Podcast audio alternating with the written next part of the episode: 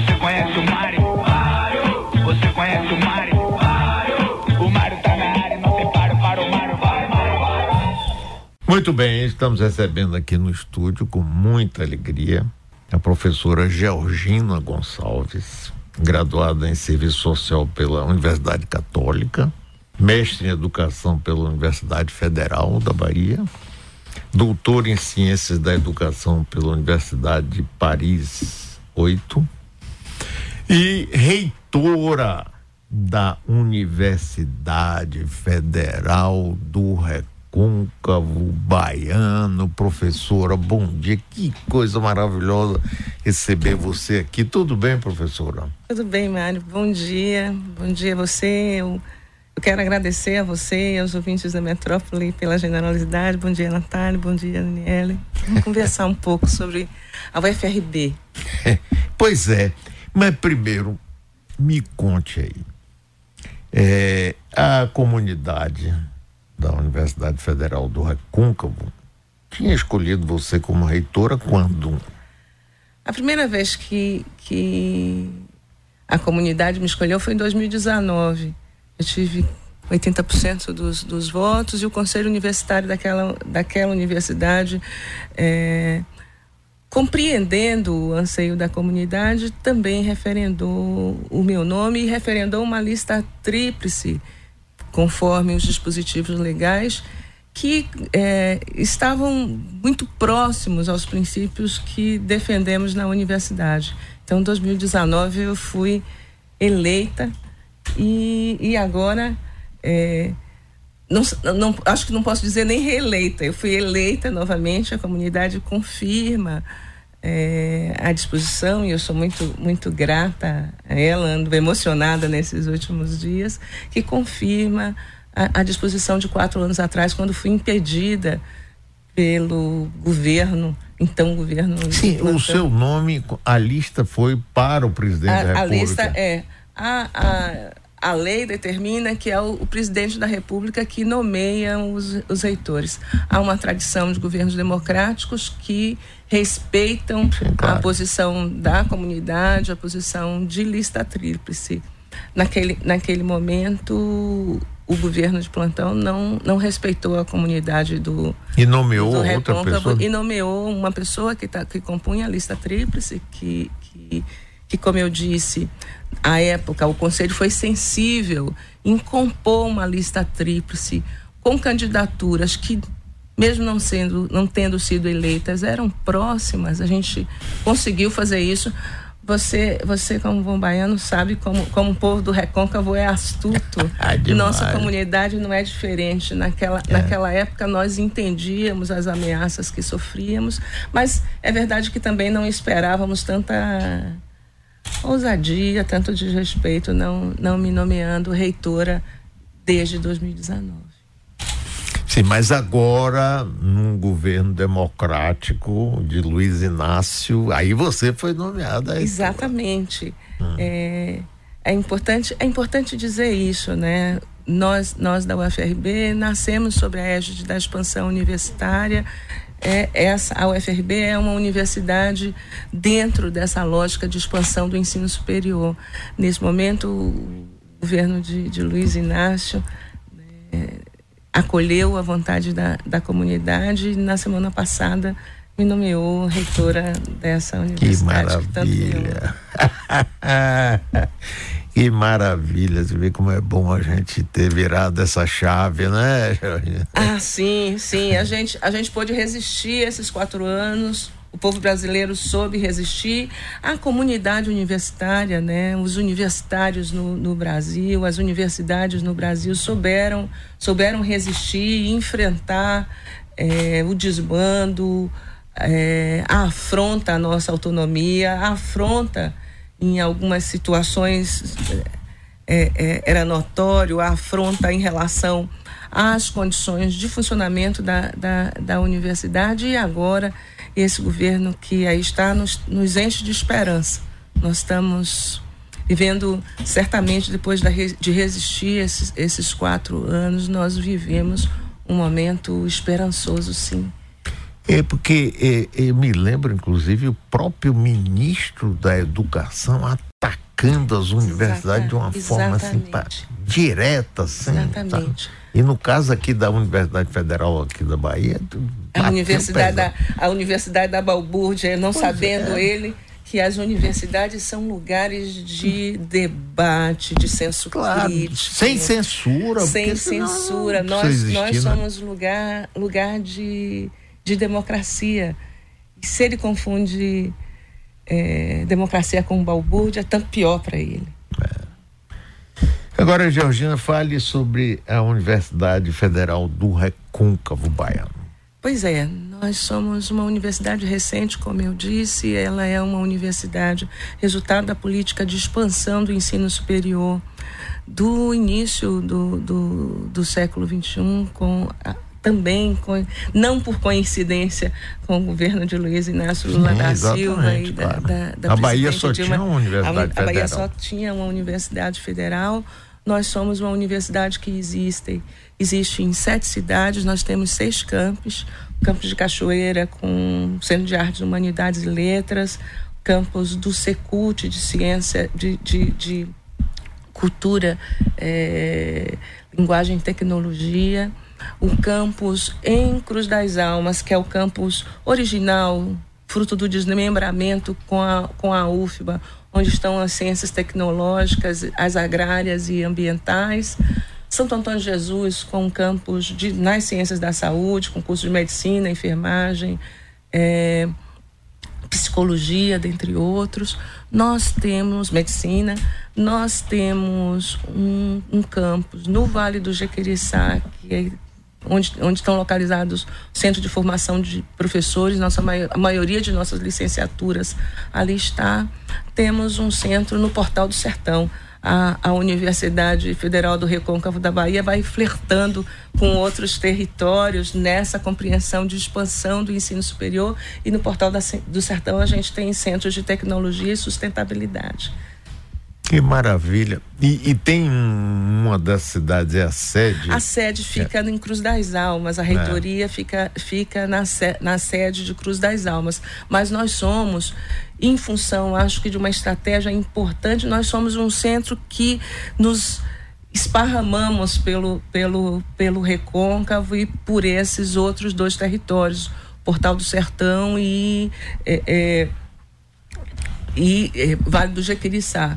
Nós temos 63 cursos, somos quase mil professores, é, 700 servidores, 400, quase 400 terceirizados, cerca de 14 mil estudantes. 14 é, mil? Já? Cerca de 14 que mil. Que maravilha. Pai. Agora, é, isso é muito bom, Jorginho, por vários aspectos, porque o recôncavo é fundamental para a Bahia, para Salvador, Exatamente. inclusive. Mas nos últimos anos eu sinto que houve um certo desconhecimento disso. Sabe, eu não vejo é, é, nas políticas governamentais, inclusive da cidade de Salvador, essa relação com seu umbigo, porque o recôncavo é fundamental para toda a história. Agora, os 200 anos aí da independência trouxe um pouco isso, mostrando como, como o recôncavo fundamental na vida da gente. A ata, é, na luta pela independência, a ata de Santo Amaro, a ata de vereança de Santo Amaro, é importante isso que você está colocando, a ata de vereança de Santo Amaro reivindicava uma universidade para o Recôncavo. É? É, está lá descrito é, a reivindicação de uma universidade para o Recôncavo. Ou seja, nós tivemos que esperar quase que 200 anos para ter para ter uma instituição universitária naquele, naquele território. Eu penso, concordo com você, eu acho que a gente não se debruça a sofisticação, a resistência daquele, daquele, daquele povo que tanto contribuiu é, para processos democráticos no país, que tem uma cultura sofisticada, Demais. que tem uma disposição, uma organização comunitária absolutamente genial, pôde resistir a, a, a, aos colonizadores, né?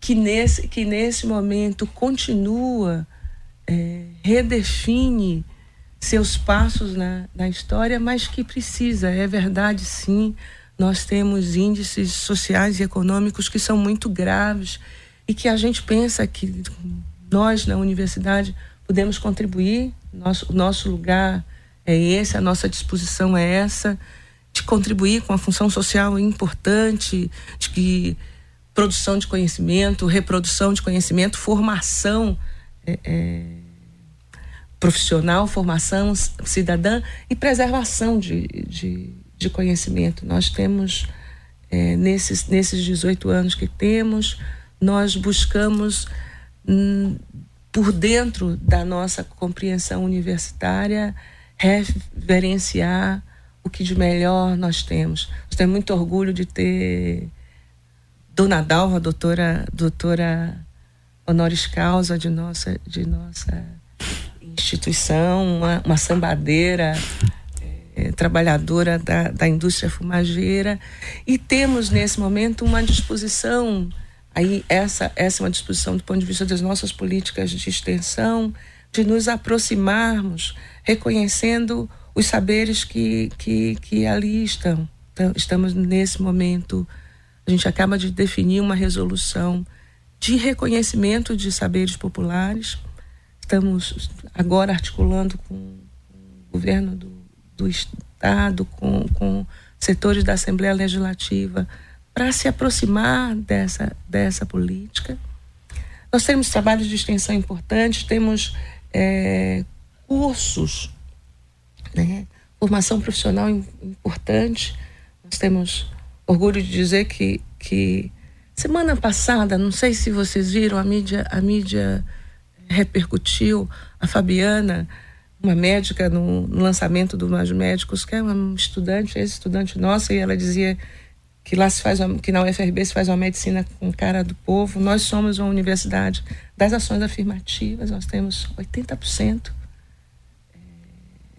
de estudantes negros, né, de estudantes é, do Nordeste nós somos uma universidade feminina e eu gosto de pensar que eu tenho a cara da universidade. Ah, que gosto, maravilha, que bom, tu é a cara linda, rapaz, do nosso eu povo. Tenho a cara da universidade. Alguns até acharam que eu não tinha cara de reitora, mas eu ah, tenho, é tenho a cara da universidade. Sim, a universidade, aquela comunidade soube, soube dizer disso. Que maravilha! Conversando com Georgina Gonçalves, reitora da Universidade Federal do Recôncavo da Bahia. Agora, Georgina, eu fico pensando o seguinte: como é que a gente pode é, trazer um pouco mais de debate sobre o recôncavo? A importância do Recôncavo do ponto de vista cultural, do ponto de vista da formação do nosso povo, da independência, de tudo, tudo, tudo. O Recôncavo é de uma riqueza extraordinária, mas em certo momento eu senti como se tivesse sido cortado esse cordão umbilical da gente. E, sabe, coisa assim, não, não existe aquela importância porque é muito importante o recôncavo ah, na nossa eu, vida. Eu penso que nós temos que aprofundar o debate e compreender o recôncavo não apenas como esse lugar de passado. Sim. Mas esse lugar que que pulsa e que outros investimentos, investimentos em outras dimensões, a gente precisa de fato de investimentos em aprofundamento de garantia de direitos sociais, mas penso que a universidade, a universidade pode, deve é, contribuir e investir nesse, nesse, nesse papel. Por exemplo, nós somos decisivos para que o IFAM reconhecesse o bem-bé do mercado como patrimônio. É, uhum. Penso que nós precisamos construir um debate um, um, uma articulação entre os diversos municípios que ali estão, no sentido de fazer, ressaltar é, seus, seus. de fazer com que a população é, possa. Eu não vou dizer orgulhar, porque não é, não é disso que a gente tem falta no Recôncavo, a gente, a gente sabe o, o que é. Mas eu acho que a gente precisa, isso que você colocou, de uma política de reconhecimento. O governo do estado tem feito algum, alguns esforços, mas a gente precisa se aprofundar mais. O governo federal, agora com essa retomada, precisa se aproximar mais da gente. Nós, da Universidade Federal do Recôncavo, estamos prontos para isso. Esse, esse momento que começa agora na nossa gestão, nós temos uma compreensão que precisamos. Nós, nós fazemos muito bem extensão, né? nós, nós nos orgulhamos é, disso, mas nós precisamos avançar em ações relacionadas à área de cultura. Nós temos dois, dois campos muito próximos a, a, a essa dimensão da, da, da universidade, mas precisamos transversalizar e, e nos aproximarmos ainda mais da comunidade do que é produzido. Então, pois é, oh, professora, eu quando fui prefeito de Salvador, inclusive biônico, plena ditadura militar, eu sempre tive a noção da importância do Recôncavo para a cidade Sim. de Salvador. Sim. Né? E depois também, prefeito eleito, por exemplo, é, Agostinho da Silva, que Sim. é uma das grandes figuras, Sim. né? Tinha um trabalho muito forte ali em Cachoeira, Roberto Pinho que trabalhou ali na comigo. frente onde, é. onde é inclusive o nosso o nosso campus, né? Pois o, é. O, a casa São Paulo Agostinho, Dias Adorno. Paulo Dias Adorno. Nós estamos em ah. frente a Paulo Dias Adorno ali. Pois é, tinha aquele chalé ali. É verdade que isso se dispersou muito. É, acho que com o agravamento de uma crise de uma crise econômica que esgarça de fato claro o tecido social, mas eu acho que com uma certa dispersão de políticas, de indução de políticas culturais que reconheçam o valor que ali está. A música que se produz no Sim. Recôncavo é, é de uma qualidade impressionante a arte que se produz no Recôncavo, a religiosidade. O que as mulheres do Recôncavo, nós estamos em plena em pleno momento da, da Boa Morte, né? Nós é, estamos chegando é, a agosto. o que, é. aquela, o que aquelas mulheres resistiram à dignidade delas e o que elas produziram e foram generosas para o Brasil é dali é dali que saem as mulheres do Partido Alto para o, o Rio de, de Janeiro, né? É, a música que se faz nas filarmônicas é de uma qualidade é, de uma qualidade, de uma metodologia, né? O, o que se produz lá. Então, a, o, o, o Brasil, nesses 200 anos de, de independência, ainda deve ao recôncavo. Muito. O Brasil Muito. deve ao recôncavo. O Brasil deve uma resposta à altura ao recôncavo. Eu fico imaginando que essa resposta que o Brasil deve ao recôncavo tem a ver com aprofundamento de sua democracia, por garantia de direitos políticos e sociais, direito para as mulheres, direito para os negros, direito para a juventude, direito ao acesso a, ensino superior. Nós estamos lá é, é, para isso políticas de caráter cultural, mas políticas públicas de um modo geral que garantam que sejam uma resposta de reconhecimento a tudo que o Recôncavo pôde generosamente oferecer ao, ao, ao Brasil, sem exageros, né? Nós estamos falando de 200 anos de, de independência, liberdade, é, disposição para continuar lutando. Então, o Brasil, a Bahia deve ao recôncavo, mas o Brasil, de um modo geral, deve àquele povo esse reconhecimento. Mas, professor, o que me incomoda, veja, eu estou insistindo claro, nisso, é o seguinte: claro. é que se a gente for pegar um jovem hoje e perguntar assim, o que é que você sabe do recôncavo da Bahia? É verdade. Ah, mesmo, é, é verdade. Pode ah, assim, citar uma outra coisa. Mas nós precisamos trazer esse, essa informação, esse debate, essa, essa, essa informação. Está faltando, está faltando, eu sinto angústia por é causa é, disso. É verdade, entende? é verdade. Eu acho que nós. É, nós vivemos momentos muito difíceis de um certo de uma certa tentativa de apagamento de tudo que a gente é Pois é, isso, exatamente. Acho que a gente, a gente sai de um. A gente sai ainda cansado, meio, meio abatido da, da, da disputa que realizamos é, nesse país e continuamos dis, disputando. As escolas, os educadores, a sociedade brasileira, nós, sociedade brasileira, não podemos, não podemos nos dar o luxo é, de não reconhecer ou esquecer nosso, nosso passado. A gente faz isso com mais facilidade do que a gente. E aí eu estou falando sociedade mesmo, todo, to, todos nós. A gente não vai achar que o inferno é só é só o outro, né? Então, então Mário, eu fico, eu fico imaginando que escola, as escolas têm, têm um papel fundamental nisso.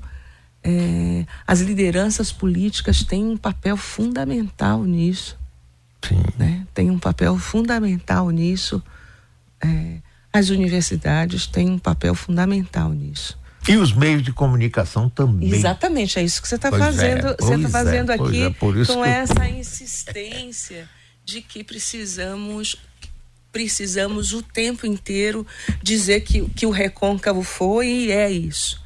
Né? É, esse, esse berço, o lugar onde a gente volta e se banha, mas um lugar que precisa efetivamente de garantia de direitos, direitos sociais, de políticas sociais, de políticas na área, na, na, na considerando a dimensão cultural, mas considerando a dimensão social e econômica para que o recôncavo possa ser reconhecido pela, por aquilo que ele é, por aquilo que ele fez e por aquilo que ele é.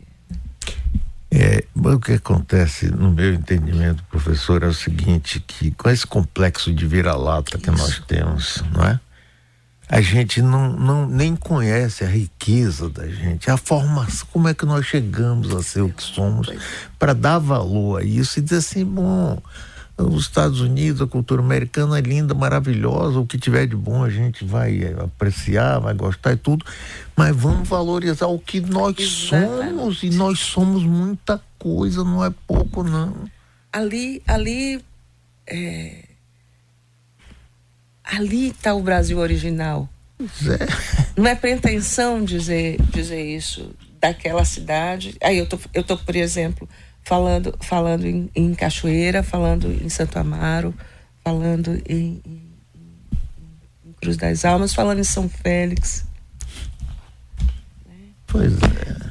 Na, na, contribuição que cada um desses, desses, desses pequenos lugares, cada um daqueles caminhos tem a, a, a oferecer como eu estou na, na universidade falando também desses outros, desses outros territórios com os quais nós flertamos, e aí eu estou falando do, do Jequiriçá do, do Portal do Sertão. É, o Brasil precisa, é, talvez ao se olhar para dentro, ao se olhar para olhar, se olhar para dentro, ao se olhar para o seu, seu interior, reconhecer a força que esse que, que um lugar como o Recôncavo tem. Eu, eu gostaria muito de participar disso, assim, na medida que, que o nosso canal de comunicação possa ajudar, porque para mim isso é muito claro, eu sinto muito essa coisa. E, mas é, vocês têm alguma pergunta para fazer? Uhum. Primeiro, bom dia, professora. Bom dia, Dani. Primeiro, reconhecer ao FRB, né, como é, a importância para além de democratizar o acesso para o interior, de ocupação mesmo, né? Das últimas vezes que estive lá, você vê a cidade repleta de jovens Isso. e de movimentações culturais Isso. que tem sido belíssimo.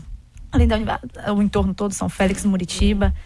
É, e minha, minha dúvida, até puxar por uma dúvida de um ouvinte aqui que perguntou sobre desafios, vou ver o nome para referenciar. Luiz Paulo Matos perguntou sobre uhum. desafios. Uhum.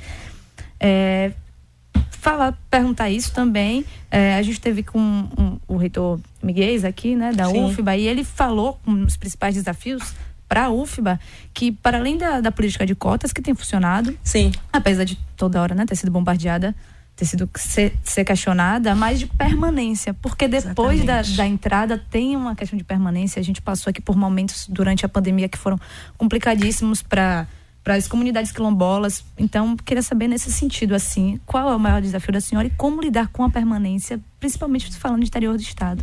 Nós, nós gostamos e somos isso. Nós somos, nós somos uma universidade com 80% de população negra. Nós tivemos, passados esses 10 anos de política afirmativa, eu acho que nós temos um outro desafio que é a política afirmativa reconfigurou o perfil Dani, do que é o estudante universitário hoje. O estudante universitário hoje é uma mulher de pouco mais de 24 anos, trabalhadora, mãe, que tem na universidade um espaço de mobilidade social, mas também um espaço de encontro é, com os seus desafios de melhores condições de vida. É, nossa universidade, eu acho que a política de permanência, a política, a, a política de permanência, ela, ela requer uma nova agenda que considere mulheres, que considerem eh, essa, essa nova reconfiguração de universidade. A gente avançou muito. Eu tenho uns 60 anos. No meu tempo, a universidade tinha 1% de negros.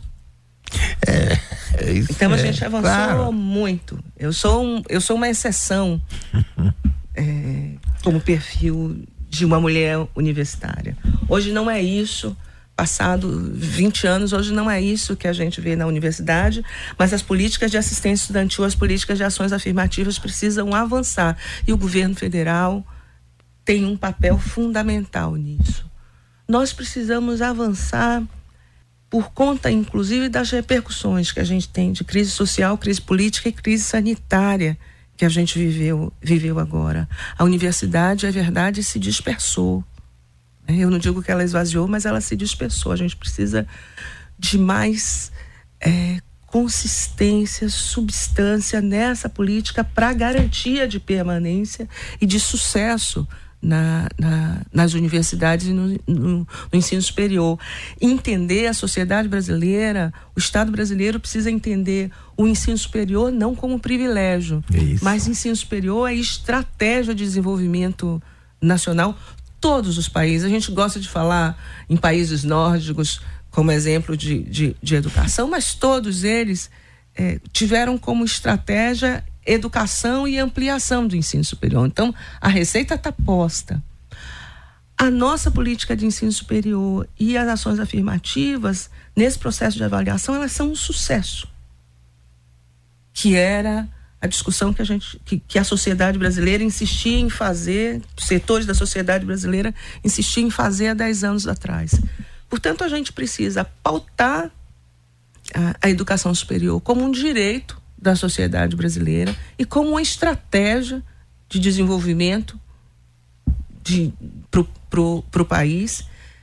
Nessa pauta, as ações afirmativas têm lugar específico e ações afirmativas hoje não é apenas ingresso. Ações Isso. afirmativas é garantia de sustentação dessa nova reconfiguração é, de discentes no, no, no, no, ensino superior, de garantias de política pública que atravessem, que possam suportar esses discentes, que serão, Mário, a universidade é lugar de formação de dirigentes.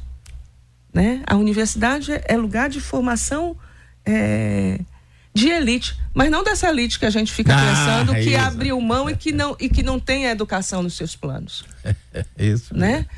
Um lugar de formação de, de, de uma elite crítica é, voltada aos interesses nacionais, disposta a ter, a ter uma organização no país, uma formação no país que seja outra, dispostas inclusive a romper com o que nos amarra no nosso passado. Né?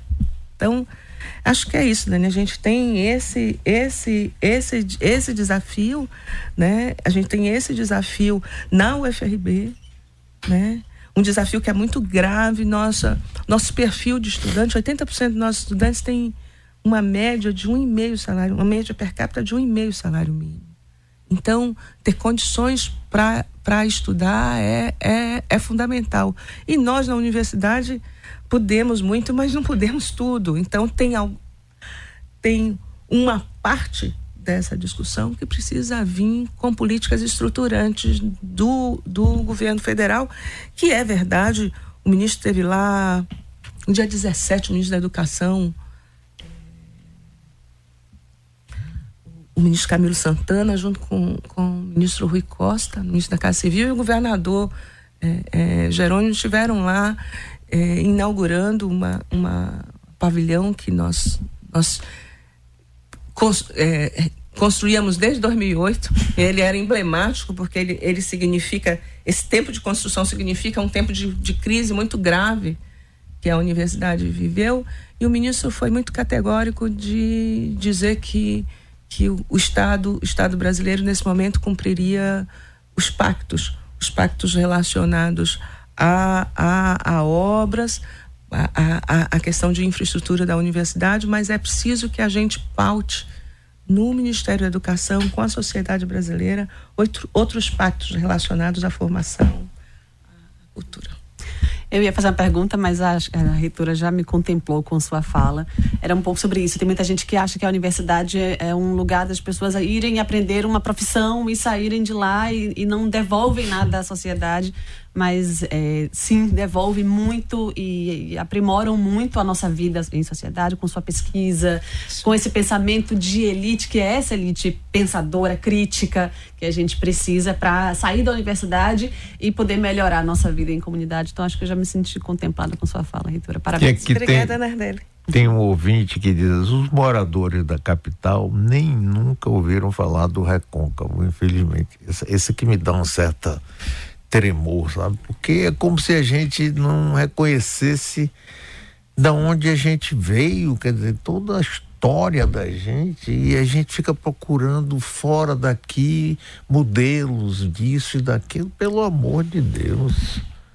É, e isso tem a ver com um certo modo de como a gente pensa a educação, de um certo modo como a gente pensa a cultura, de um certo modo de como a gente o Brasil acho que viveu esse pesadelo há, há quatro anos atrás, um certo modo de negar o que a gente é.